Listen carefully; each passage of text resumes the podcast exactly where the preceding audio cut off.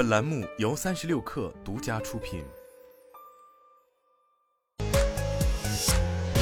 网络新商业领域全天最热消息，欢迎收听快讯不联播，我是金盛。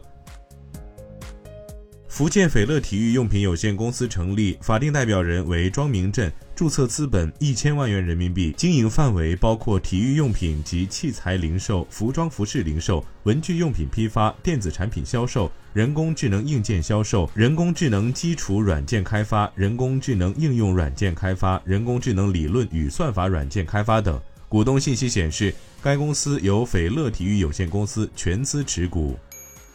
香港特区政府新一份财政预算案今天发表。香港特区政府财政司司长陈茂波表示，数字人民币会在香港扩大试点范围，市民将可便捷开立和使用数字人民币钱包，并通过转数快进行增值，进一步提升跨境支付效率和用户体验。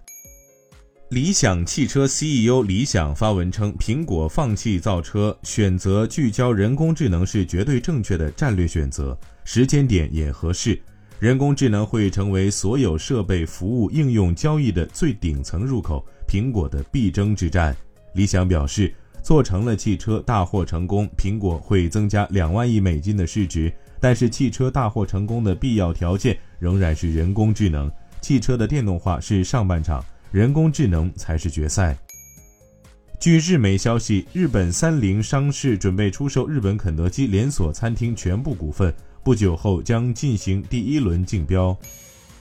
网传长安汽车洽购高和汽车百分之五十一股权，并称已经谈妥，长安出资会带动青岛与沙特资金到位，由此盘活高和汽车。今天，长安汽车董事长朱华荣表示，在谈离妥不远。与此同时，高和汽车内部人士表示，该公司创始人丁磊于二月二十七号在重庆与朱华荣见面商谈，并运送了高和汽车产品给长安汽车团队体验。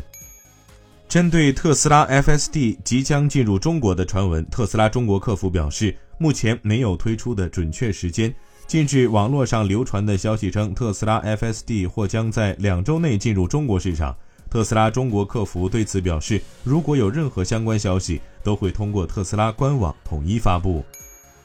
据外媒报道，全球最大矿业公司必和必拓已启动全球业务重大重组，涉及矿山规划、去碳化和遗产保护等多个部门，并开始在澳大利亚裁员。在必和必拓 CEO 韩慕瑞表示，澳大利亚的工资上涨尤其成问题后，该公司正解散部分专家团队，以简化业务并削减成本。